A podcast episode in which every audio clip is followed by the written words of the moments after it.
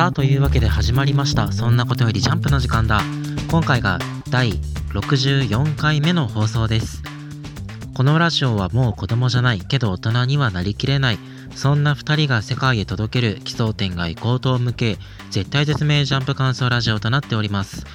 お相手は私太田とそして私、田中でお送りいたします。さあ、今週のジャンプは2020年第42号。ジャンプコミックス1から8巻累計300万部突破。驚愕と混沌最高潮のチェンソーマンが表紙関東からです。というわけで今週のオープニングトークのテーマは、新連載4連弾、どれが生き残りそうです。はい4連弾ってバーン・ザ・ウィッチに始まりほの見える少年？えっと僕らの決命。こ高校生家族あ、そうかそうか。高校生家族、僕らの決命か。うんバンドウィッチ一旦別枠にしといてそうだね。その上で残り3つどれかって話やけど、うん。お前は？お俺はあのほの見える少年うーん、なるほどね。俺、あのーあれだから先生好きだからさ、作画の東京シノビスクワッドの松浦先生。そうそう松浦先生好きだからねこれ入れるんだけどお前は？俺、大穴狙っていい？あいいよ。俺、僕らの決命、マジで？ああ そうなんや。入れてみようかなと思っあて。なんか、いやまあ、どうせ今週この後ちょっと話す予定ないから、なんか軽くちょっと触れとくとさ、俺はい。今週、まあ第2話なわけじゃない。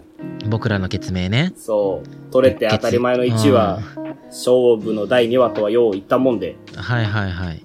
勝負の第2話だったわけですよ。今週がねそう。それがね、見たこの今週の横綱相撲い。やー貫禄があるよね なんかもうみんな言ってて逆にあえて同じこと言うのもなんか恥ずかしいところはあるけど、35話を読んでるような感覚だったのよ。なんかねな物語の一番最初の、そうそう、最初の山場越えて、ちょっと箸休め会を急に読まされるみたいな。いやーびっくりしたな。なんか大体新連載の第2話ってさそのね世界観の補足だったりとかまたなんかちょっとした敵出てきて倒したりとかさうん。すんじゃんうん。でまあ第3話であのー新展開入っていくとかさうん。こう王道じゃん。そうそうそうやっぱね売れる漫画は違うのよ。テンプレートにのっとらない構成？まあ、そうな。なるほどね。っっていうのはあるし、あの、俺、第2話に至っては、まあ1話もまあちょっと片鱗はあったけどさ、第2話に至っては、あの、もう作者の性癖100で書いてる気がするのよ。うーんもう、あの、先週、ジャンプで鬼ショタ漫画は受けるのかみたいな話をしたじゃん。はいはいはい、はい、果たして、勝てるのかみたいな。今週、ショタショタじゃん。ちょっとちょっとだね、うん、で、最後、このお兄ちゃんを美人と呼ばせるあのくだりを見て、これね。これ俺これ、俺これ見てただもんじゃねえの、この漫画と思ってさ。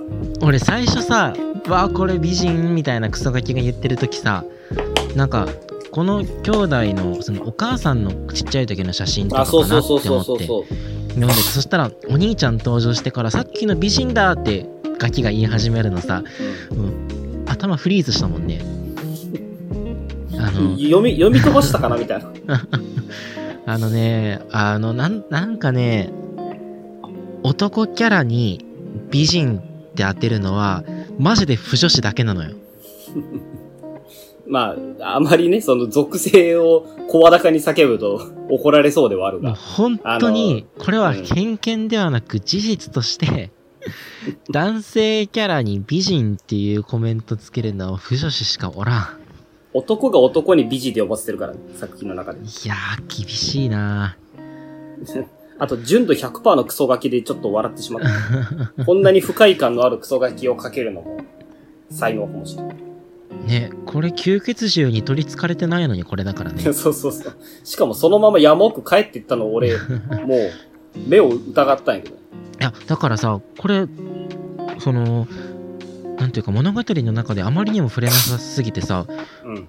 俺違和感あるのはさそもそもこの2人のお家ってすごい山奥にあるって話じゃんそうだね。そこにまあケント君はうん。こう子供一人で迷い込んでうん。かつこうビビったりすることなくこのふてぶてしさな,、なのようん。どう考えても敵勢力じゃんうん。いや、そうだね。確かに。敵勢力のスパイかなんかでこう山場を迎えるはずがあっけなく終わってんだよなうん。最終的に猫が来てハッピーエンドみたいな話に落ち着いてうーんあれかな俺の読み方が間違ってたのかな あのー細かいことは考えちゃダメなの、多分。これはもう美人っていうところに100焦点を当てて、あとショタとショタのじゃれ合いをに焦点を100当ててるから、もうね、そこだけ。そこだからそれが作家性ってことじゃん。そこを描くためのそう舞台装置なのかケントさんまあ、そうだ、舞台装置でもあるし、そこに収束するために他の要素を切り落としてる。だから普通に考えれば、うん普通に考えればという言い方は悪いが、まあ、新連載、あの、バーザビッチ除いた3つの中で何が生き残るかと言われたら、まあ普通にほの見える少年か、高校生か、まあ好みによって人に選ぶのは違うだろうけど、俺はあえて大穴。マジで刺さる、刺されば強いから、僕らの決明という。だからあれでしょ？その美人美人つってるのが刺さる人たちでしょ？そう。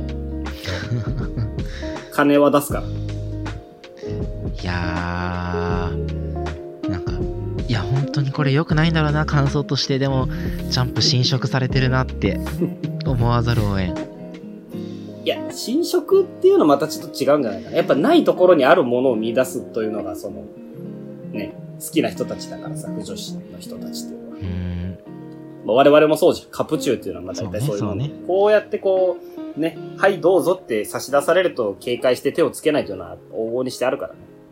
果たして、新連載3つどれが生き残るのか楽しみにして、今週も本編の方に参りましょはい。では今週のアンケートの発表で、私、太田は1位、ドクターストーン、2位がレッドフード、3位がアンデッド・アンラックです。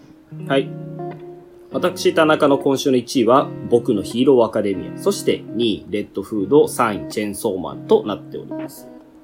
というわけで、一作品目参りましょう。どうぞ。はい。えー息をつかせぬ展開です。ジェットコースターの終着点やいかに、ドクターストーン。うんドクターストーン。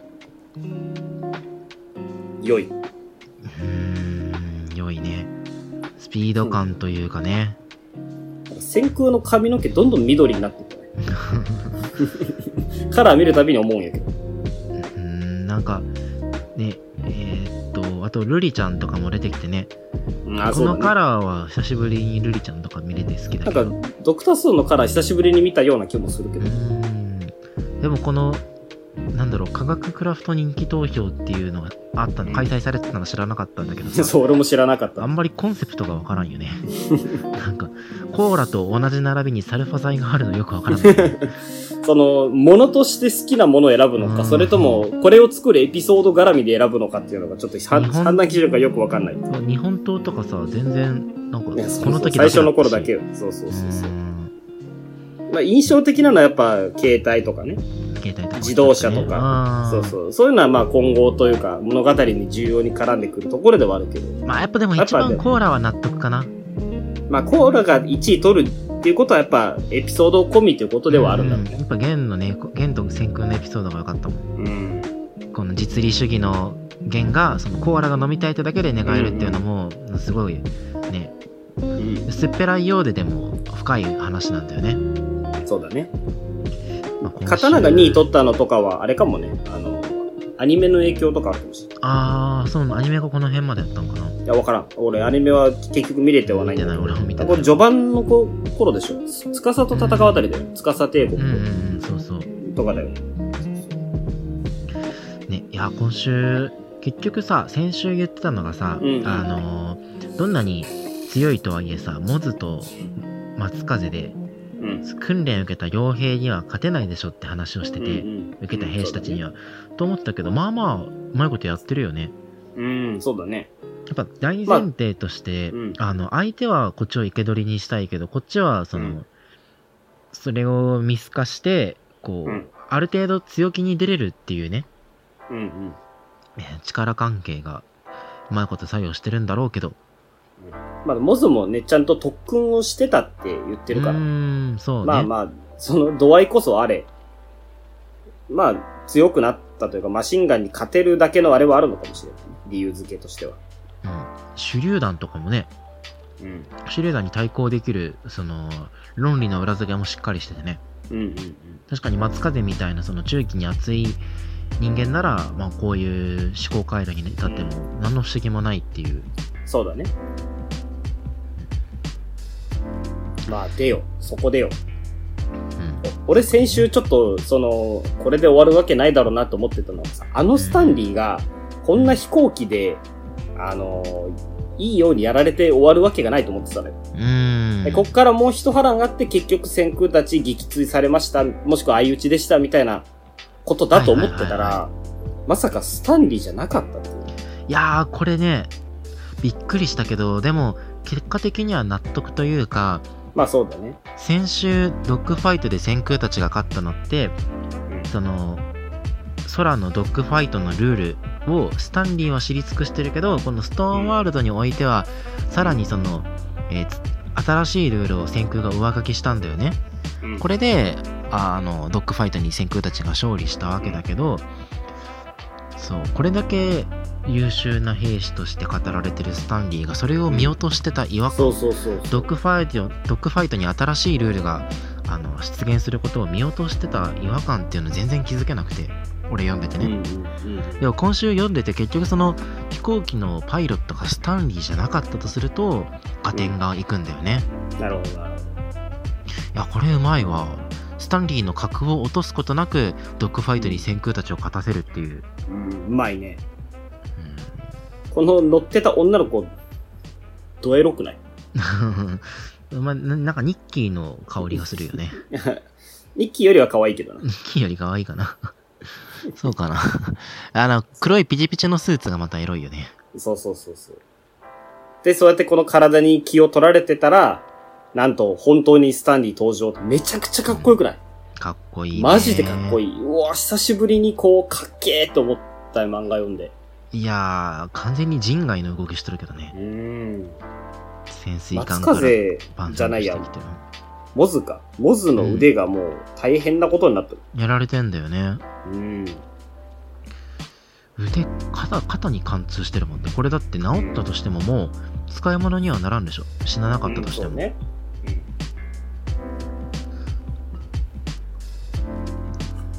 ちゃイケメン。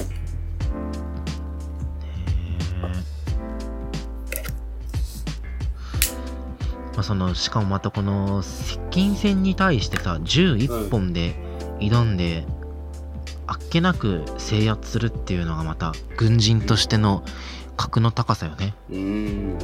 松風モズ二人がかりだからね。そうそうそう一瞬でだからね強さ描写としてはもう申し分ないよねうん。で、絶望してたのよ、俺は、ここ読んで。うんうんうん、うん、かっこいい、敵ながらかっこよすぎる。さすがに、もう無理かと思ったら、次のページよね。やばすぎる、このコマ。やばいねもっとかっこいい、司が。司がねトンネル掘ってたんだよねうん。ドリル作ってトンネル掘る作戦でやってて、もうそれが成功したんだろうけど、司出現。今週一番びっくりしたのがさ、こうんの、あの、まあ、ドッグファイトなりさ、うん。なん、あの、モズと松風の活躍なり、ドッグファイトなり、えー、スタンリー登場からの司登場っていうこの展開を1話でまとめた構成力の、すバケモンさよねね。うん。マジジェットコースター。いや、でもまだ1話でまとまってるからさ、そのスタンリーと司の対比がさ、綺麗になってるよね。ああ、そうだね。あどう、まあでも松風とモズどうなるんだろう。この漫画は、特に科学帝国側においてはさ、人を死なせないことがさ一つの至上命題じゃん。うんうんだから助けはするんだろうけど、千空たちの、その、医療知識じゃどうしようもないじゃん、これって。そうだね。だから、ここでその、アメリカ側との、あの、交渉というか、協力を何か仰がなきゃいけないと思うんだけど、うんうんそのためには科学王国側が今度ゼノたちに何かを提供しなきゃいけないじゃんうん、そうだね。ただでさえこっちはコーンが欲しくて言ってんのにうん。コーンだけじゃなくてさらにコーンプラス治療してもらうためにはさもう相当な見返りが必要なはずなのよそうね。これ何なんだろうねコーラじゃん。ここでコーラ やっぱアメリカといえばコーラじゃん。綺麗な展開だ 人気投票1位も相まってそう。いや、でもどうなるんだろうね。こう、これお互いの指揮官がまあ最強の敵によって、こう、うんチェックメイト、スタンリーじゃないや、先空はスタンリーにやられ、ゼノはスカサにやられという展開なわけだけど、いあこれ、どうなってるんかな、位置関係は。近いんかな遠いんかないや結構距離あるんじゃない？先空たちが戦ってるのがペルセウスの上だっけ？そうそうそうあ先空たちはペルセウスからちょっと離れたところに墜落しててあ、そうかそう。だからそうでゼノうん。ゼノが目の前司いるのに対して先空は目の前にスタンリーがいるわけではないなるほど。なるほどね。っていうので、こう、どう、また、弦とかがまたうまいこと絡んできそうではあるけどね。いやこっからは交渉ターンだからうん、それこそその弦じゃない？相手にはそまあの交渉のスペシャリストが今のところいなさそうじゃんうん、なるほど、なるほど。こっちにはその弦がいるからねうん。っていうのと、まあ、あと、先空とゼノの、あの、開口ね開口もそうだし、しいね。科学バトルというか、どっちが頭いいか対決みたいなのもありそうだね。うーんそうね。いや結局でも愛入れなそうではあるよね。まあまあ、味方になって共同戦線っていう感じにはならなそうな感じもするけど、ううん。ん。ゼノは端的に世界征服目指してるもん。そうだね。やっぱ先空とは、うん、分かり合えないとは思うんだけどこうウィンウィンのところに落としどころを設けるんだろうけどそこも弦の仕事なのかもしれない。うん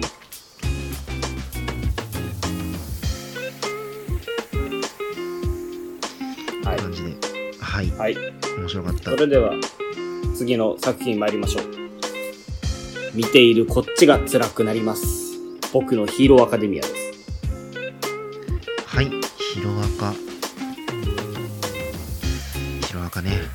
白いね。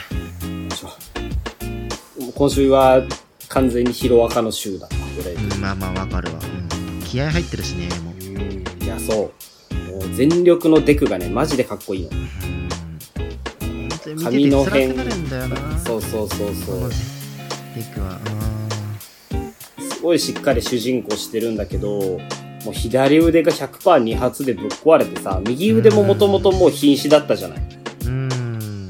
うんうんで、今週右手でまた全力でぶん殴って、この戦い仮に終わったとしてさ、どうすんのよっていう。いやーそうなのよね。もうデクは満身創痍だもんね。ワンチャンデク義手展開とかっていうのは、まあ、かっこいいのはかっこいいなと思うんだけど、ただそうそうねそうなるとまたね、こう、なんていうのかな。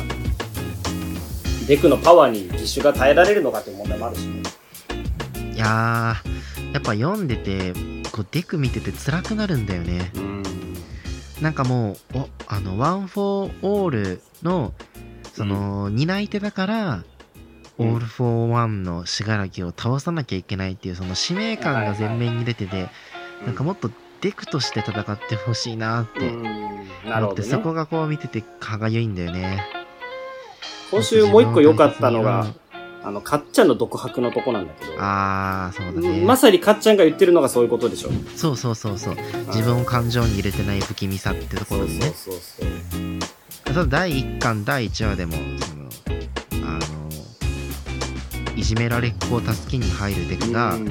個性持ちのかっちゃんたちに返り討ちにあってうん。あんなん無個性だから負けるの分かってるんだけどあそこに割って入るデクの強さよねでそれがまあ今週かっちゃんに言わせてみれば不気味に見えてだからいじめてたってうん。うん。まあその、ヒーローっていうのは自己犠牲の上に成り立ってるものではあるからね。そうだねあの、ある意味で一番ヒーローなのかもしれないけど、ヒーローイ俺はヒロアカという物語はすごく好きだけど、爆豪は俺マジで嫌いな、だったの。うんうんうん本当に、なんでこいつがこんなに人気あるんかマジでわからんっていうぐらいすごい嫌いだったんだけど、はいはいはい今週のこれをやっと出してくれてね、ようやく許せたような気がすうる。ーんまあ読んでてね納得はするしこいつも、まあ、あのかっちゃんも苦しんでる描写はずっとあったけどそれがこう、あの論理で話されてねうん。うん。まあ食材だよ。うんだったねこの食材という点において、こう、なんていうの、エンデバーともまあ重なるところはあると思うまあそうだねエンデバーはこう、他人に対する食材じゃない。ダメにしてしまった家族関係に対する食材で自分が変わろうとしてるけど、うんかっちゃんはやっぱ自分のためなんだよね。うん自分が許せないってういうのがあるから食材をしてる。んうんっていうのは、ちょっと違う点かなっていうのは思った。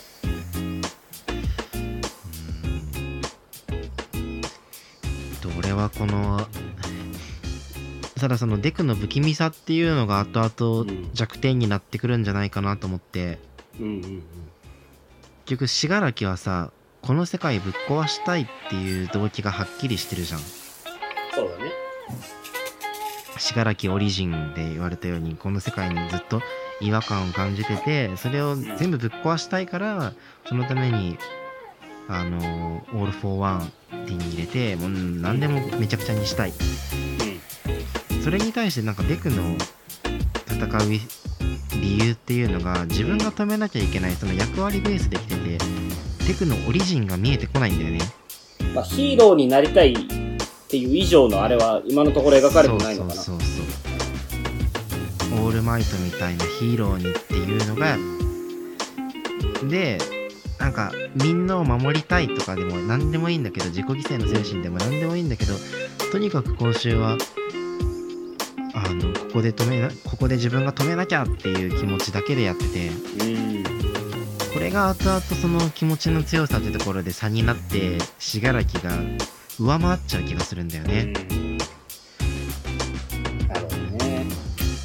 まあ、この後は多分その、ギガマキとかがこう、乱入してうやむやになって痛み分けってことにはなるんだろうけど、そういうその、お前が言ってた観点からいくと、俺ここで一旦デクにやっぱ負けてほしいわけよ。そうだね。デク負けて、ギガマキ来て、死柄木満身創痍だから撤退みたいな感じだってね。うん。そうそうそう。で、デクがこの負けを糧に、もう一つこうヒーローとしてのランク上げて再戦みたいな。あとほら、オールマイトはさ、うん。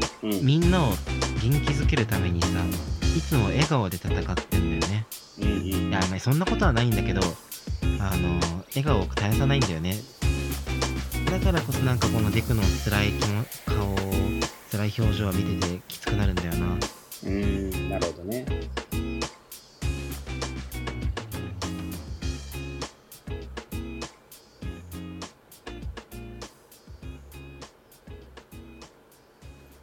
はい。じゃあ、今週はこんなところで。はい。そうしますと、次が、これ俺か。うんでは次です。早くも3回目の読み切り掲載ということで、レッドフードです。はい。今週のゴールドフューチャーカップの作品で、あの、第1作目、ゴールド、こんん今年のゴールドフューチャーカップの1作目だよね。うんうん。川口祐希先生でレッドフード。うん。なんか、押されてんのかね、川口先生。見慣れたよね、もう。もう、この絵柄もね、まあ、特徴的な絵柄ではあるけど、うんやっぱ一番最初に見たキラ星のメリルっていう作品、あれも今年だった気がするけはいはいど、の印象がやっぱすごい残ってんのよね。宇宙人と戦うやつだよね。そう、なんか星座をモチーフにしたバトル漫画みたいな感じで。羊座のそうそうそうそう。女が味方にそうそうそうそうそう取り付いてうん。あれがね、今年の序盤かな ?2020 年第3号とかだった気がするんですあー調べたら。あれもめちゃめちゃ絵うまかったもんねそうそうそうそう。ああ、そうだね。あ、こち亀の出張版が載ったやつだね。載った号だ。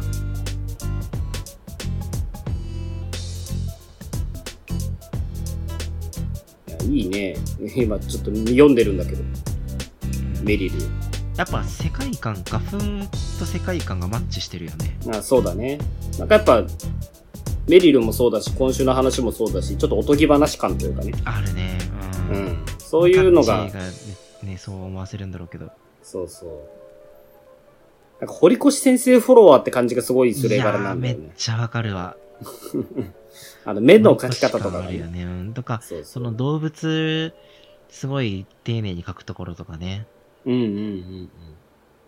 キラ星のメリルもそんな感じだったじゃん。そうそうそう。獣がいて。うん。もちろん今回もね、狼、獣、狼、獣とは違うけど、まあ、狼出てきてね。もう一つが、脈なしっていうラブコメの、うーん、やつであったね。あれがすげえ最近なのよ。バーンズウィッチが出た号かな。うん、バズウィッチ第1話の号。第一話、ああ。え、そんなだっけ？そうそう。ギャルの幽霊につき、つきまとわれるというか。んんんなんかそういうのが何作か載ったんだよね。ラブコメあ、そうそう、ラブ、う。そうそうそうそうそうそうそう。へえ。本当押されてるね、そう思うと。まあ、押されてるっていうのもそうだし、単純に実力はあるんだろうね。いや、読んでてね、話すんなり入ってくるし、うん。あのしなんていうか、設定もかっこいいし、面白いし、うん。絵もうまいし、ちゃんとテーマとかもあって、読み応えあるもんね。うん。なんか、メリルの時と比べて、進化したなと思うのが、やっぱこう、世界観の構築が上手くなったなっていうのがそう。そうだね。メリルの時にはローファンタジーというか、現代が舞台でってやってたんだけど、今回は一から世界作うん、って。ファンタジーで。で画面作りのうまさとかはね、こう、変わらないんだけど。ね。うん、実力高いからね。やっぱこう、今回は赤ずきんちゃんがモチーフになってるんだけど、うん。あの、おとぎ話を題材にすると、いくらでも広げられるじゃん。はいはい。人魚姫だったりとか、そうだねね。なんやろけど、マッチ売りの少女とかでもいけるんかなやろと思えば。赤ずきんと被るけどな。まあ、あ、でもそういう意味での、まあ、レッドフードはいいかもしれんね。ヘンゼルとグレーテルとかそ、う。あの、ブレーメンの音楽隊とかね。ああね、シシンデレラとかいいんじゃない？メルヘンズ。最強最悪のダークドラゴンの始祖。とか、まあまあい、いくらでもあるから。そうそうそうそう。うん。で、やっぱこの師匠のキャラデザめっちゃ、師匠っていうかその赤ずきんちゃんのキャラデザめっちゃいいじゃん。はいはい。だから、こういうキャラクターたくさん出てきて、で、バチバチ戦う漫画とかになると見応えあると思うんだよね。そうだね。お前さ、ちなみに、うん。いこの、魔界777つ道具みたいなやつ好きでしょ？や、そうなのよ。俺その話をしようと思ってて。こういうわ、なんか、な777、な616個だっけ？うん。何個だっけ？616やね。か、616個あるうちの5番と100番だけ出しますみたいなのされるとさ、やっぱ世界観がこう広がってるの感じるじゃん。うーん。もっとこの世界にはもともとこういうものが600個あって、そのうちの何個かだけ見せますみたいなさ。うん。もともと続いてる世界の一部を読ませてあげてますよっていうのが俺好きなの。うんてか、それを、それが俺世界観っていうもんだと思ってるから。はいはいはいはい。そうそう。全部見せるんじゃなくてみたいな、そう、そういうのがすごい好きで。うん、で言うとその、このびっくり銃みたいなの使い方もうまかったしね。そうだね、びっくり銃最初に出しといて、最。後それで。で、最後、そうそう。前振りもうまいなって思うし。うんこういうのね、好きよ。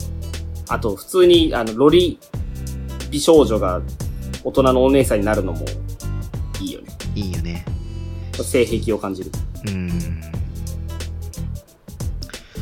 話としても、なんかこう、筋、芯が通ってるというか、あの、東京グールとかやっぱさ、読んでると、うんその、本人が望まない中でグールになったがゆえの苦しみとかやっぱ描かれてるじゃん。うん。で、人狼って、狼っていうのも、それと同じ描かれ方をしてるんだけど、うん。そういう生き物だから殺さなきゃいけないんだって締める、この赤ずきんっていう存在のそうそう力強さだったりとか、う。そそれを受け入れる男のう。子の、うん。その、主人公としての成長であったりとかが、うん。えーわかりやすく描かれてて、うんうんうん。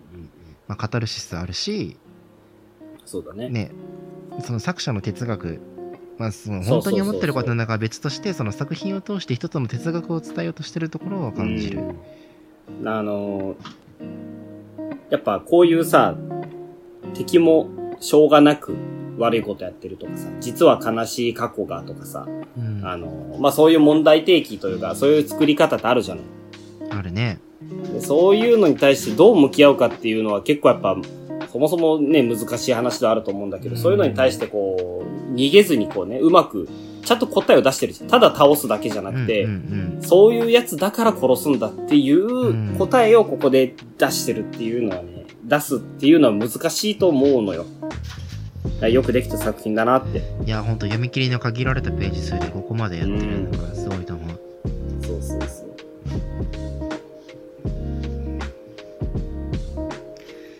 ね決めがかっこいいしね。かっこいいね、決め。かっこいい。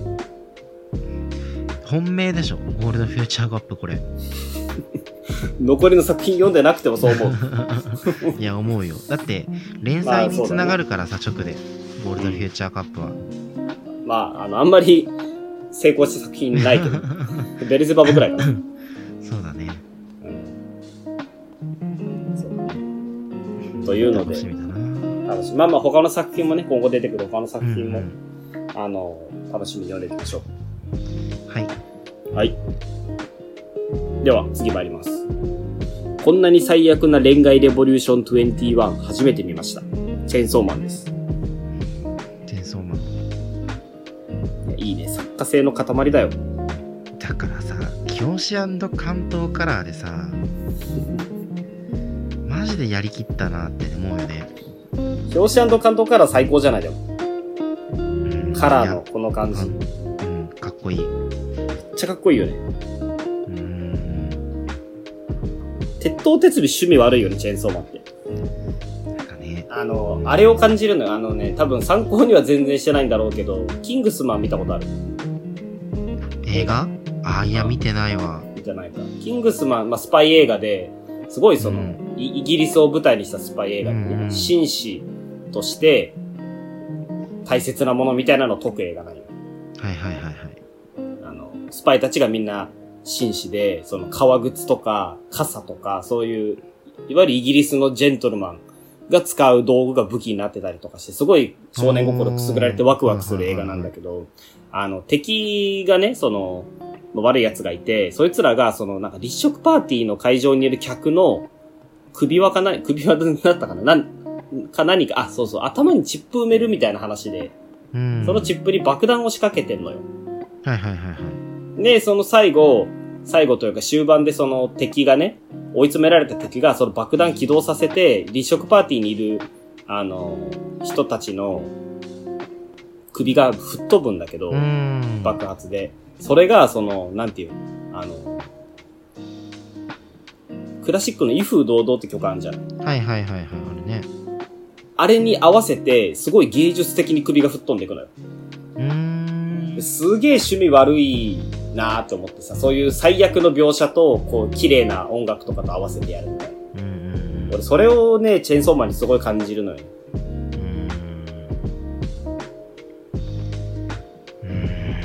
今週の話も趣味悪いじゃん。いまず表紙からして趣味悪いよ。や、そうそうそうそう。半目でベロ出してピースする主人公がどこにいるの？そうでもそれがやっぱ、たつき先生の作家性だなって思うんだけどさそうだね。今求められ週そのてることをしっかりやってそうそうそうるんだけど。求められてるのかどうかもこ、ここまでは誰も求めてないんじゃないかなと思うけどね。うん。もう本当にやりたいことやってんなっていうのすごい思ってさ。ギャグ回じゃん、今回。そうは思わないけど。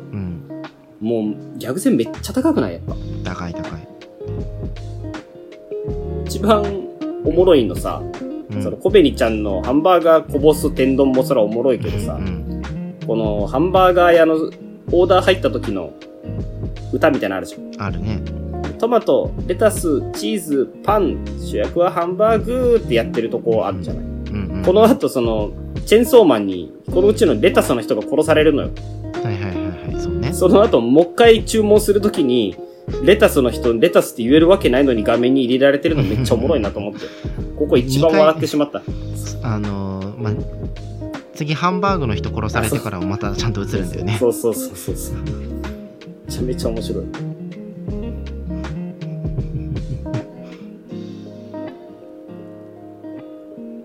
そうだね。今週でも、まあ、どういう読み方したらいいのかあれだけどまず、あのーデンジの自我あそうだな。まずあそこから話そう。まず小紅ちゃんに助けを求められてきたのか否かじゃない？俺、そう、俺はね、やっぱ求められたからだと思うのよ。あー小紅ちゃんが助けてって言ったから来たなるまず。うん。ほどねえでもそしたらこれ解決し次第小紅ちゃん殺されちゃうよあ、死ぬ死ぬ。あもう小紅ちゃん死ぬ死ぬ死ぬ。うん死ぬ死ぬ。そっか。まあそうだね。あきくん死んで、パーちゃん死んで、小紅ちゃん死んでも何の違和感もないもんね。最後もう、多分チェーンソーマン一人で漫画続けるんじゃない？うん、誰もいなくなった世界で一人。で、ブワーブワーって言うて、みんな戸惑うっていう。うんまたまたトレンドに上がりそうな最終話になるけど。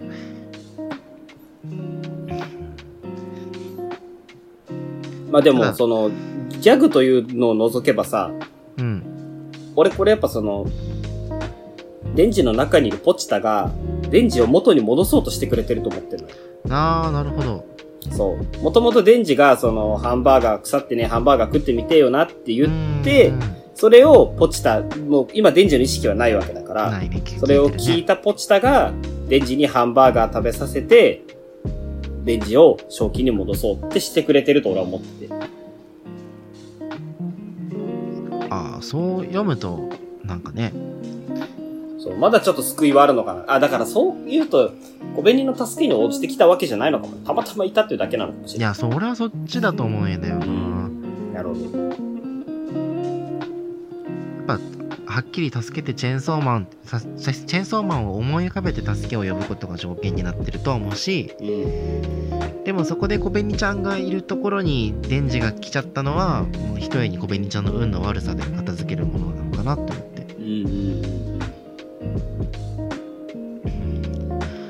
はまああれだね。今週のマキマさん絶対死んでない説ね。まあ、食べられてないしね。うん食べられてない。しこの前自分で言ってたじゃん。なんか私への攻撃は適当な日本国民の死によって置き換えられますみたいな。ああ、そう、そうだね、確かに。またしばらくした後にあのひょっこり出てくるよマキマさんが。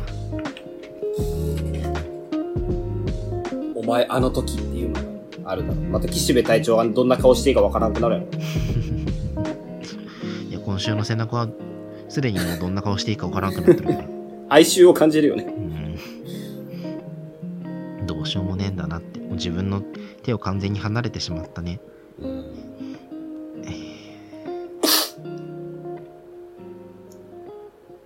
でもこの悪魔とか関係なしにこんなやばいハンバーガー屋が存在してる方が怖いけどな。いやこれハンバーガー屋の悪魔よだからこう、ハンバーガーマンな可能性あるよね、こいつ。あの頭ハンバーー、ガーだし。そうそうそう。ハンバーグを強要する悪魔そうそう。ファーストフードなのにこんだけいちいちめんどくさい歌を歌うから遅えよって言われるのもおもろいし。だからね、バクマンでいうところのシリアスな笑いをここまで体現できる作家っていないんじゃ、あんまないかなと思うんだよね。ねまあ、厳密に言うとシリアスな笑いじゃないんかもしれんけどね。やっぱ作者は笑わそうと思って書いてると思うし。うんうんシリアスな笑いってあの、ハンターハンターでいうところのゴンさんでしょ。うんうん作者はいたって真面目に描いてるし、場面的にもすごいシリアスなのになんか笑えてしまうみたいな。これ今週のはどっちかというとシュールとかなんじゃないかなね。どちらにしろでもギャグ線は高いよね面白かっうんた。はい。ラストいこうかはい。今週のラストはえっと久保体と成分を欲してる我々に思わぬブリーチ感がアンデッド・アンラックですはい。ブリーチ感ってあれでしょ 私が天に立つ feat. アンデッド・アンラックだもんね今週。そうそうそう。フューチャリングしてんだよね。それをすごい、あほぼアイゼンじゃんと思っね。方もねこの後にいるのかもしれん。書き上げて。き急にオールバックになるう。ん。それで言うとさ、オールバックの状態から下ろした状態に戻ったから逆アイゼンなんじゃない？ダンスの逆アイゼン。いやアンデッド・アンラック世界には信じられないものがあるアンビリーバブルって言ってうん。アンビリーバブルがアンビリーバブルが能力の、えービリーおしゃれだよねこれ。煽りもとうとう煽りもおしゃれになったね。もう、えいや、唯一絵柄だけ追いついてない。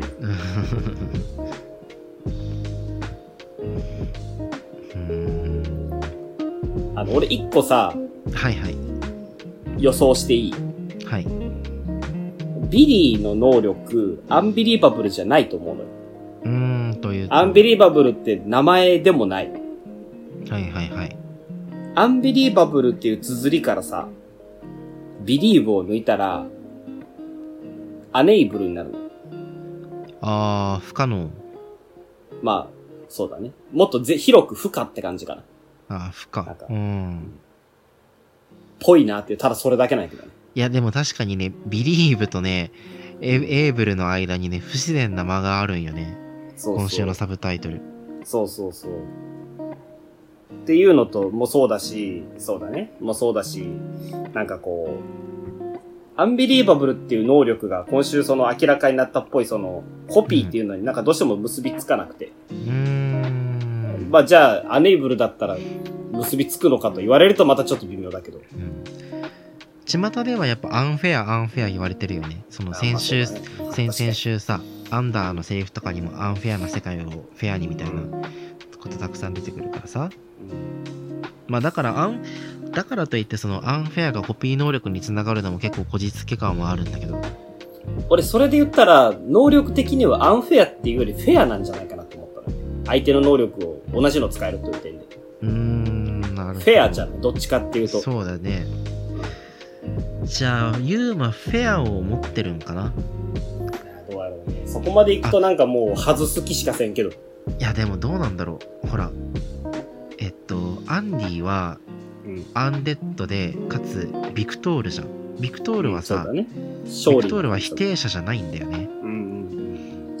あれはどちらかというと UMAの類じゃんうん。同じようにそのビリーは否定者としてはアンビリーバブルでうん。その UMA的なその肯定の能力としてフェアを持ってるのかも。なるほど。それもまた面白いね。とマイナスの能力2つは持てないけどマイナスの能力とプラスの能力持てるっていうのもすでにアンディが体現してるわけだから、うんそうだね。じゃあ二つ人格がある説もあるのかもね、アンディうみたいな。ーんそうだね実際アンビリーバブルな能力自体は使ってて今週もそうだね。ちゃんと鉄砲バンバンバンバンってしててあ先週か。先週鉄砲バンバンバンバンってしてうん。適当に撃った弾が全部当たっててね。うん。これ今回タチアナが説明してる通りのアンビリーバブルの能力で。うん。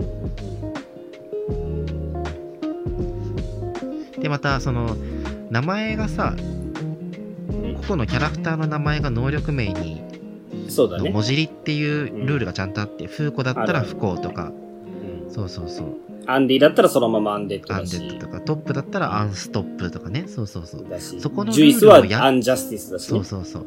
そのルールをね破るような漫画じゃないと思うんだよね。そうだね。だからビリーはあくまでアンビリーブよ。アンビリーバブルようん。じゃあビリーじゃない何かがいるってこと？そうだね。なるほど、なるほど。あそれはあるかもね、一つ。そうだね今週でもそのもちろん話はめちゃくちゃ動いてるんだけどうん。あのそのアンデッド・アンラック特有のさあのちっちゃいコマであの設定を開示す設定開示したりとか、うんその読者が読み取る前提で描写するところあるじゃんうん。うん。今週の俺そのそれでハマったのはさあのなんだっけアンディとジュイスとシェンがさうん。あのビリーを攻撃しようとしてでこれがジュイスのアンジャスティスによってあビリーが使ったアンジャスティスによって止められるんだよね。うんうんで、えーこれされてる時にシェンが「この人僕のこと好きじゃないんだな僕も好きじゃないけど」って言ってて俺さ1回目読んだ時これ読み飛ばしちゃったんだけど2回目読んでるとあれなんだね。あのーシェンの能力はなんだっけ暗不信なんだったっけ？えーっと、あれだ。不真実だ。思い出した思いあ不真実とアントゥルースなんだよた。アねントゥルースだ。そうそうそうそう。でその思ってることと別の行動をさせるんだよねそうそうそうその条件として必ずその相手を見ててかつ自分が相手を好きじゃないといけないそうそうそうそうそう。でその Untruth はビリーにコピーされてるはずなのにうん。シェン。はいそうシェンに対して発動してない。これはビリーがあのシェンのことを好きじゃないことの証左なのよね。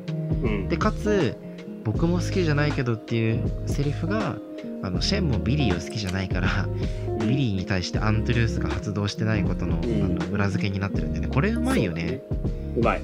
やっぱちゃんとなんでこの能力こいつのこの能力発動してないんだよっていうさこう穴を事前に埋めてきてでもそこはうん。ダラダラ語らないっていうのが漫画として綺麗だよね、うん、そうだね。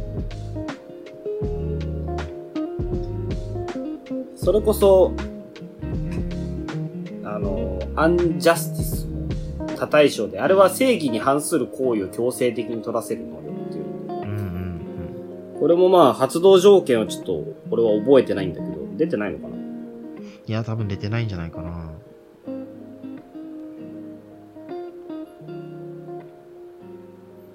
なるほどね。アンデラちょっと話すこと多すぎて、何から話そうかなってなるんだな。ビリーの能力がまあコピー能力っぽいじゃない。はいはい、で、弱弱点じゃない。条件が何なのかなと思ったんだけど、うん敵に殺意を抱かれるっていうのが条件かなと思って。ああそれは随所で話されてるねそうそうそうそう。俺も読んでて、その、なんていうのかな。勧誘の手段としてさ、うん下手じゃない？その、立ち穴の勧誘の手段として、うんそうそう。こんなん言われて、あのーついてくるわけねえだろとか思ってたんだけど、あの、嫌われることとか、その、殺意を抱かれることっていうのが条件であるなら、あえてこういう風に言って、風子とか立ち穴に殺意を抱かせるっていうのが、コピーするためにね抱かせるっていうのがあったのかなっていうのせよこの漫画がすごい1位を取ったっていうので読者も増えてるだろうからさ、そういうのを踏まえた上で、今週みたいに円卓のメンバーの能力をこうもう一度紹介するみたいなのは漫画として丁寧だなって。いやー確かにね構成としてねあとその条件関係で言ったら、ま、今回あのチカラくんはとっとと逃げててこのビリーに対して殺意とか覚える間もなく逃げてるからこの能力コピーされてないんだよねうん。であのチカラくんの能力はもう相手を見ることで動かせなくする能力だから。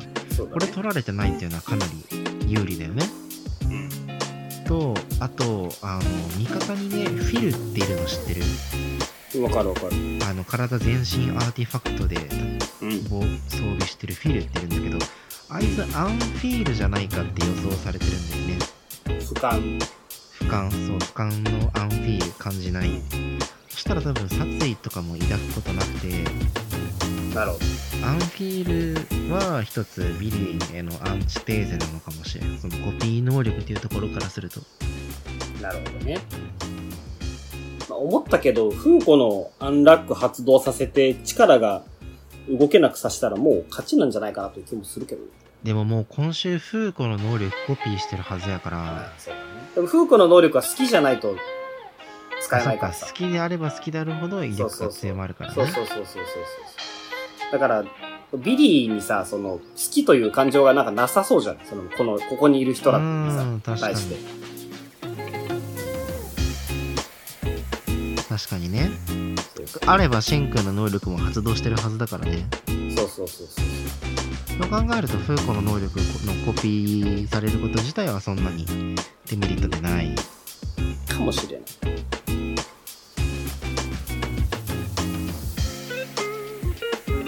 よし急展開だよね本当にお前が言ったように愛然的というかうん。でもブリーチはあれもう19巻とかでやってるからねそのアイゼンの裏切りそれでも早い気がするけどな。いやめちゃめちゃでもアンデッド・アンラックの場合まだ序盤も序盤よあのー、僕らのケツメと真逆なのよ あのー、32話を読んでる気持ちじゃないのよ。そうね。いや、本当に、だいぶ続いたし連載の中盤読んでるような気持ちになるけど、まだまだ序盤なんだよね。出し惜しみしない漫画で。これからも非常に楽しみやね。あんまり早く終わりすぎても俺は寂しいけど。30巻ぐらいは続いてほしいなという。はい。はい。というわけで、今週はこんなところでしょうか。はい。じゃあ、今週も最後エンディングに参りたいと思いますが、今週のエンディングテーマは、今週のエンディングテーマですが、久しぶりに鬼滅のお話をしようかなと思いました。はいはいはい。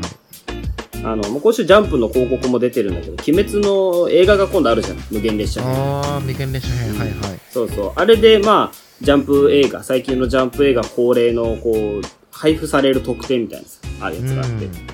それが煉獄ゼロ巻っていうやつらしいのよ。え、中身どんな話になるの？わかんない。煉獄の、まあ、なんかう、ん。明かされざる過去みたいなのが、後藤家先生書き下ろしで。へそう。で、これがね、450万名先着なのよ。ー。ほう。もうそれは果たして先着なのかという話じゃん、まず。450万人が1000円払ってみたら？45億の興行収入やば。ブルゾン CM みたいなことになってる。すごいねでもそれだけの見込みあるんやろね川山用でなくいや日本の人口って、今何人？あるやろなそら1億人 ?1 億人でしょ？で、45万人でしょ ?4.5% じゃん。そう4.5%の人間がさ、映画館に殺到することあんのかね？まあ、下手に先着1万人とかにしてこう、あの、転売とかかかるよりは全然いいから、俺はいいんだけど。4億5000万が計算間違った。でも4億5000万も最低4億5000万は入ること見越してるってすごいよね。ねえ、収入っていううん。興行収入大体10万乗ったらアニメ映画とか大ヒットっていうもんね。10まあ億そうなんだ。10億乗ったらそう結構売れてるみたいな。え。ー、すごいなぁ鬼滅勢いねえ。うん前し俺ニュースで見たんだけど「鬼滅の刃ランドセル」が2021年9月以降に発売開始え、そうなん？なんかあのどんなランドセル？いや開けたところが市松模様になってたりとかえー。調べても出てこんな。なんかネズコモデルとかもあるんだけど大体着物の柄がねついてるんだけど。お折り紙で作りましたみたいなのしか出てこないやでもなんかね Twitter で検索したら出てくるんだけどちゃんと公式っぽいのよ。えー、ほんとだ。集英社のね。いやー。これ、小学1年生が買って6年生まで好きで入れるのかな、鬼滅。使い切らんよね。ちょっとどうどうだろうな。俺、ワンピースは前ずっと小学校の間全然好きだったからいいんだけど。だってそれずっと連載してるからじゃん確かに、確かに。鬼滅もう終わってんだよ しかもこの鬼滅ランドセルの何がきついかってね、うんあのカバーの外側にさ「滅」っついてて字が言っちゃってるし。「滅」って字が浮かんでるのよで、これ、小学生はこういうの好きじゃん。俺たちだってドラゴンの、ドラゴンの裁縫セット使ってたでしょ？好きかなそれドラゴンの裁縫セットでももう小6の終盤にはもう机の上に出すのも恥ずかしくなるじゃん確かに。あの、俺は太極拳のやつやったから。俺もピコのやつやったけどね えー、鬼滅の刃なんでもありやね、もう。いや、いいんだけどさ。まあ子供が好きで使う分には全然俺らが言う方が野暮だから、それはいいんだけど。いや、これ、メツグの字があるから売れるんだよ。そうねだってプロのマーケターがさマーケターっていうのかな？慣れない日本語すぎてよくわかんないけどプロがマーケティングした結果これが売れるって言って商品化してるんだからねそうそうそうそう。じゃあ、いやでもこれもまあどうせ転売されるんだろうね。そうねでめちゃめちゃドセル、そうそう高値つくんやろねだって、ランドセルなんかそもそもが高いじゃん。もう7万だよ、これだってう。ん定価で。まあ、ランドセルとしてはそんなもんなんだろうけど。ランドセル7万が転売にかかったらマジで20万とかいくんじゃない？かな。なりかねんね。で、あと、絶対子供は買わんと思うよ。絶対大きなお友達が買うだけ。あー、マニアの収集品になるわけね。そうそうそうそう。まあ、それはそれでいいんだけど。うん。